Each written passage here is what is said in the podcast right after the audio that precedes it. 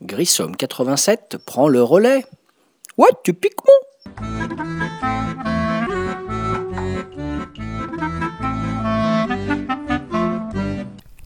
Salut les ludophiles et ludopathes, ici c'est David alias Grissom pour un nouveau podcast aujourd'hui, podcast numéro 13. Et aujourd'hui je vais vous parler d'un sujet euh, précis, je vais vous parler de ce que j'appelle les jeux d'entrée de gamme. En fait, euh, les jeux d'entrée de gamme, c'est des jeux qui sont suffisamment simples pour donner envie à des gens qui ne sont pas joueurs habituels, et suffisamment complexes malgré tout pour que les joueurs qui ont un peu l'habitude puissent y trouver un intérêt. Donc là, j'ai fait une petite sélection de quatre jeux. Voilà, euh, trois qui sont plutôt des classiques du genre, on va dire, et un qui est sorti cette année en 2019 et qui me semble être des bonnes passerelles pour entrer dans le monde du jeu de société, en particulier dans tout ce qui est jeu de gestion, micro-gestion, avec des meeples, des placements d'ouvriers, etc. Gestion de ressources également. Voilà. Le premier, c'est le grand ancien. Alors lui, c'est un classique du genre c'est L'âge de pierre, L'âge de pierre de Bernd Brunhofer. Voilà, pour 2 à 4 joueurs, édition à l'époque chez Philosophia. Il faut noter que ce jeu, qui est un classique du genre, qui a plus d'une dizaine d'années, a été réédité euh, il y a peu, là, quelques semaines, sur une édition magnifique pour son dixième anniversaire, voilà, chez l'éditeur Zeman Games, avec euh, un relookage, amélioration du matériel, un plateau recto-verso, avec une face hiver et des nouvelles choses apportées dans le jeu. Voilà des petits plus sympas pour ceux qui connaissaient déjà, avec un joli matériel amélioré.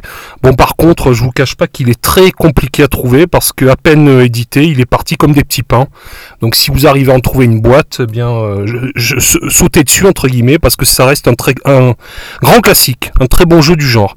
Donc l'âge de pierre pour ceux qui connaissent pas, euh, donc vous avez des meeples qui représentent des personnages de votre tribu. Ça se passe à l'âge préhistorique. Donc le but de cette tribu est de prospérer, de faire des points de victoire de multiples façons. Donc vous allez pouvoir avec vos personnages aller collecter des ressources qui sont au nombre de 5 dans le jeu. La nourriture qui va servir à nourrir votre petite tribu, un point de nourriture par personnage à la fin du tour de jeu. Euh, du bois, de l'argile, de l'or et de la pierre. Euh, dans l'ordre de la pierre d'abord et l'or ensuite. Donc comment ça se passe? Vous envoyez des meeples et pour chaque meeple envoyé, vous allez lancer un dé. Donc exemple, si j'envoie 3 meeples lancer du bois, je vais lancer 3 dés de bois. Et ensuite, on va faire une petite division. Donc on divise par 2 pour la nourriture, 3 pour le bois, 4 pour l'argile, 5 pour la pierre, 6 pour l'or. Et on va obtenir à chaque fois des ressources. Les dites ressources vont servir à plusieurs choses. Elles vont servir éventuellement à construire des bâtiments. Les 10 bâtiments, genre on va fournir un or, une pierre, un bois et on va gagner des points de victoire. Voilà. Les ressources vont servir également à acheter des cartes. Alors les cartes, elles permettent de gagner de la nourriture ou des points de victoire ou de créer, de récupérer des multiplicateurs pour la fin du jeu. Donc il y a un multiplicateur pour les bâtiments, vous aurez construit un multiplicateur en fonction du nombre de champs que vous aurez, un multiplicateur en, fonction du nombre d'outils que vous aurez, et un multiplicateur, le dernier, attendez, je m'en rappelle plus, euh, dernier multiplicateur, les bâtiments, les outils, les champs, et en fonction du nombre de personnages dans votre tribu. Il faut savoir qu'à votre tour de jeu, donc soit vous pouvez aller vous positionner un petit personnage sur un bâtiment à construire, soit aller placer un ou plusieurs meeples sur des ressources à récupérer, placer un meeple sur une carte qui va vous permettre de récupérer des multiplicateurs ou des petits avantages. Ou alors faire une action qui permet de récupérer un outil. Alors un outil, ça va permettre d'augmenter de 1 la valeur de vos dés. Imaginons que vous ayez fait 11 euh, avec 3 dés, ben, grâce à un outil, vous pouvez monter à 12. Voilà. Donc les outils qui permettent d'améliorer la valeur de vos dés. Vous allez pouvoir également avec deux meeples vous reproduire pour faire un nouveau maple et sur un maximum de 10. Également, dernière action possible, vous pouvez aller prendre un champ et sachant qu'un champ, à chaque champ correspond euh, une nourriture en moins à fournir. Voilà, c'est dynamique, c'est un classique du genre, c'est joli, il y a un beau plateau, il y a des ressources à récupérer, voilà, c'est très sympa, c'est un classique du genre, l'âge de pierre, et euh, on peut le tester aussi sur certains sites en ligne comme Board Game Arena. Voilà, c'était mon premier jeu d'entrée de gamme.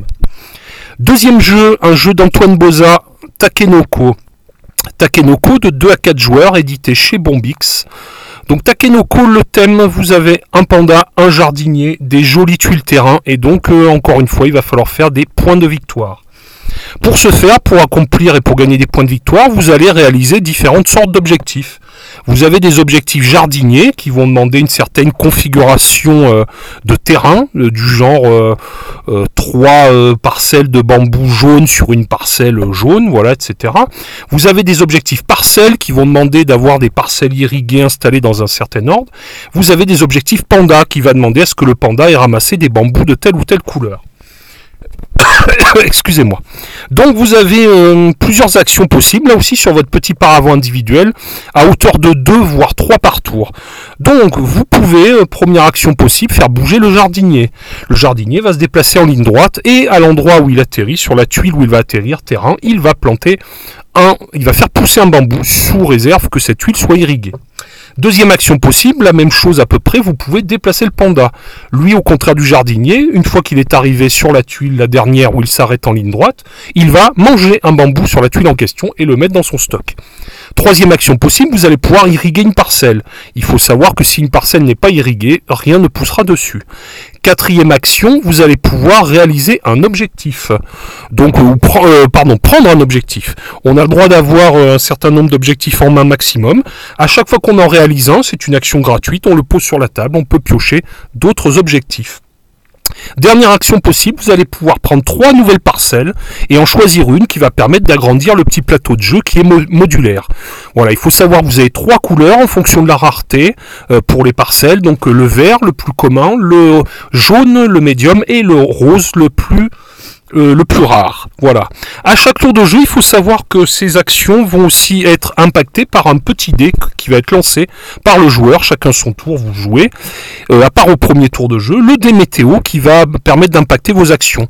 Si vous faites la phase qui donne la pluie, vous allez irriguer automatiquement une parcelle.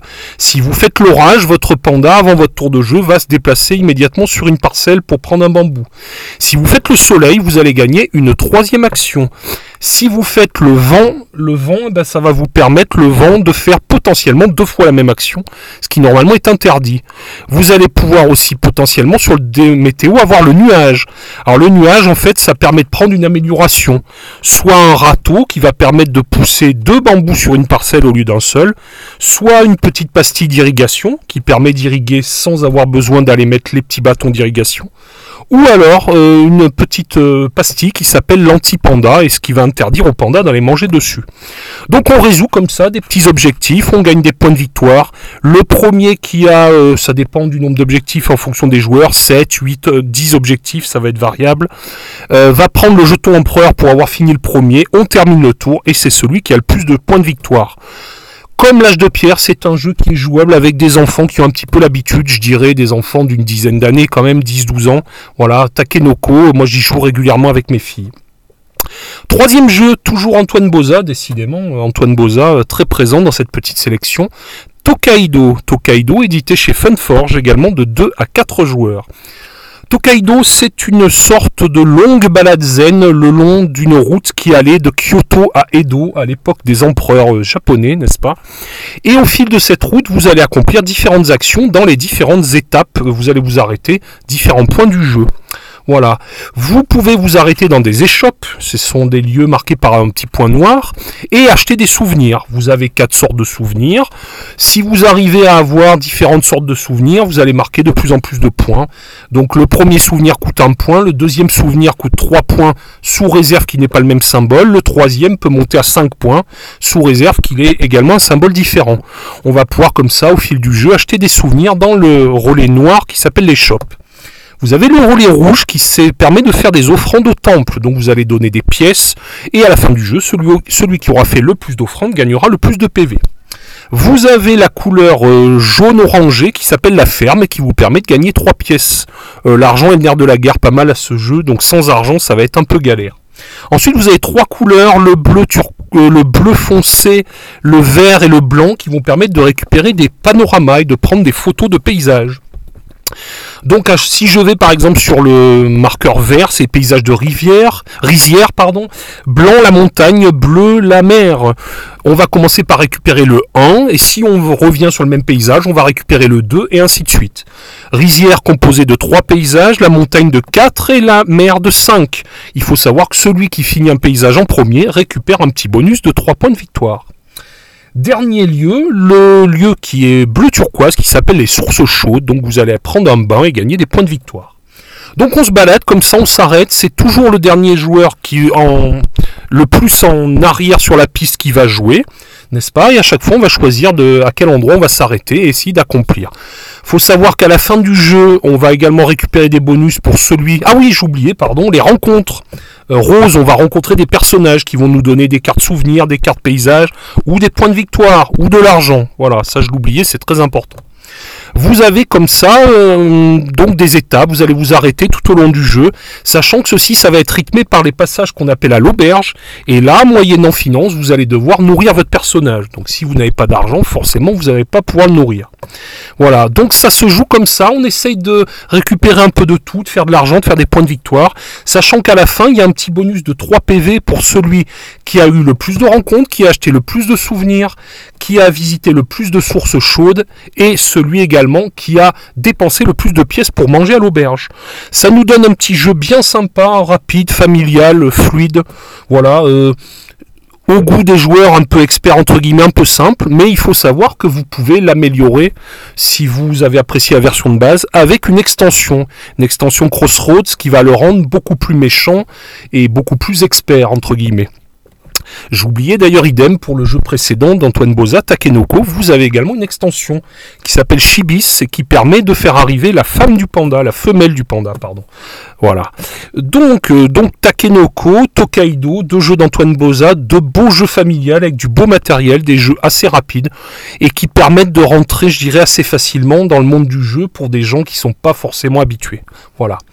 Le dernier du genre, le numéro 4, il est sorti il y a très peu de temps et pour moi, je dois avouer, ça a été un coup de cœur. C'est le jeu qui s'appelle The River.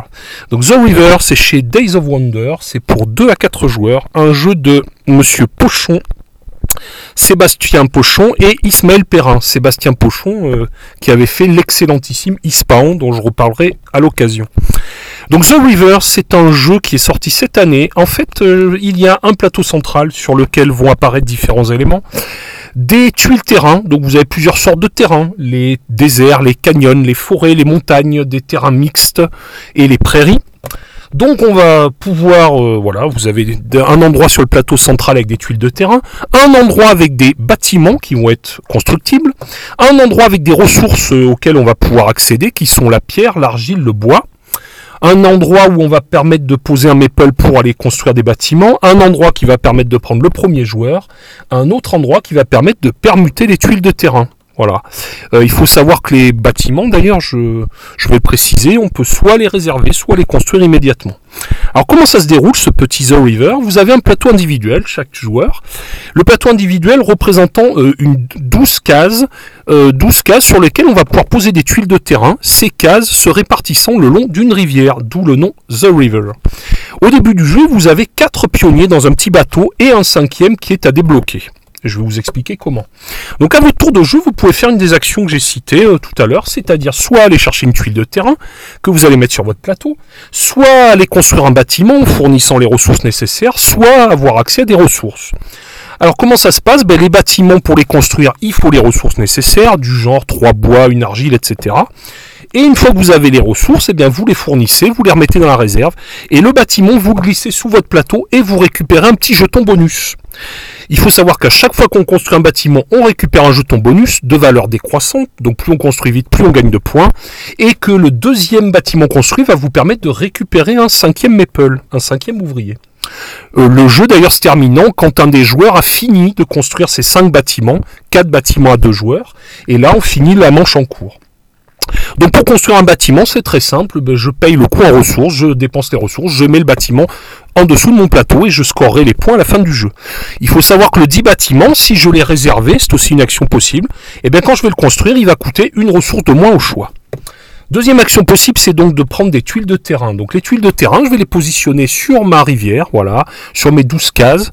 Il faut savoir que quand je vais franchir les coudes de la rivière, donc attention au timing, et eh ben au moment où je vais franchir certains endroits, je vais devoir y laisser des maples qui vont s'installer. Donc gérer l'arrivée du cinquième maple ou éventuellement au contraire la perte de maple qui vont s'arrêter en chemin. Donc les tuiles terrain, comme j'ai dit tout à l'heure, de plusieurs ordres, euh, désert, montagne, forêt, euh, terrain mixte et canyon. En plus un terrain spécial qui s'appelle la prairie, puisque la prairie, vous allez voir, ça va comboter avec des choses que vous aurez. Du genre, euh, vous allez avoir la tuile prairie qui va vous donner un PV par tuile de désert à la fin du jeu. Ou la tuile prairie qui va vous permettre de récupérer à la fin de chaque tour un bois, par exemple, et qui va vous faire scorer des PV sur le bois que vous récupérez. Voilà, donc les tuiles prairie, on va dire, c'est des tuiles qui vont scorer à la fin du jeu, principalement, ou de récupérer des ressources immédiatement, en one shot. Alors il faut savoir que voilà, on va installer toutes ces petites tuiles. Et donc par exemple également, on va pouvoir aller collecter des ressources. Comment ça se passe? Eh bien vous allez mettre un maple sur l'endroit où vous voulez collecter de la ressource et vous récupérez autant de ressources que le marque que l'indication du symbole ressource se trouve sur votre plateau. Exemple, si sur les tuiles terrain que vous avez récupérées ou sur les dessins de certaines cases de votre plateau, vous avez en tout trois argiles, ben vous allez récupérer trois argiles. Sachant qu'il faut sur vos tuiles ou sur votre dessin de terrain que vous ayez les petites maisons qui vont permettre de stocker les dites ressources. Voilà. Parce que sur les tuiles terrain, en fait, soit vous avez des ressources qui apparaissent, que vous allez pouvoir récupérer ensuite, en allant faire l'action ressources, ou des petites, espèces de petites cabanes, de petites maisons qui vont servir à stocker vos ressources en question. Voilà. Ça se termine assez rapidement, euh, trois quarts d'heure maxi, sincèrement, avec ma fille, euh, qui a 11 ans, on joue euh, vraiment cool, hein. on joue tranquille, sans se presser, c'est trois quarts d'heure à peine, parce que c'est soit quand quelqu'un finit le quatrième bâtiment à deux joueurs, ou quand on a fini de placer les 12 bâtiments. C'est très simple en termes de mécanisme, c'est-à-dire vraiment je prends des ressources, je les dépense pour construire des bâtiments qui eux me donnent des points de victoire. Voilà, je vais chercher des tuiles terrain, c'est très simple, c'est très évident, mais à côté de ça, il y a une belle petite profondeur stratégique et c'est quand même assez interactif. Parce qu'on va être justement embêté par le fait qu'un joueur est, allé prendre la ressource avant moi, du coup je ne devais plus pouvoir y aller, ou alors qu'il ait récupéré la tuile terrain que je convoitais. C'est très rapide et ça a un gros goût de reviens-y, c'est un vrai coup de cœur. Voilà. Donc tout ça, euh, c'est quatre petits jeux, en fait, quatre petits jeux bien sympas et bien intéressants, je dirais, pour euh, débuter on va pas attaquer tout de suite dans des gros jeux, des jeux, ce que j'appelle les jeux experts avec des règles plus compliquées. Ces quatre jeux-là, Takenoko, Tokaido, l'âge de pierre et The River, qui est tout nouveau, tout chaud, là. Ces quatre jeux parfaits pour entrer dans le monde du JDS moderne, avec du jeu de gestion, des ressources, etc. Voilà, comment rentrer dans le jeu de société sans trop se dégoûter. Et avec quand même suffisamment de stratégie pour que les joueurs experts y trouvent leur bonheur. Voilà. Ben écoutez, c'était un plaisir encore une fois de vous parler toujours sur le site de Ludo le gars, David alias Grissom, et on se retrouve bientôt pour le podcast numéro 14. Et sur ce, bon jeu à tous les Ludos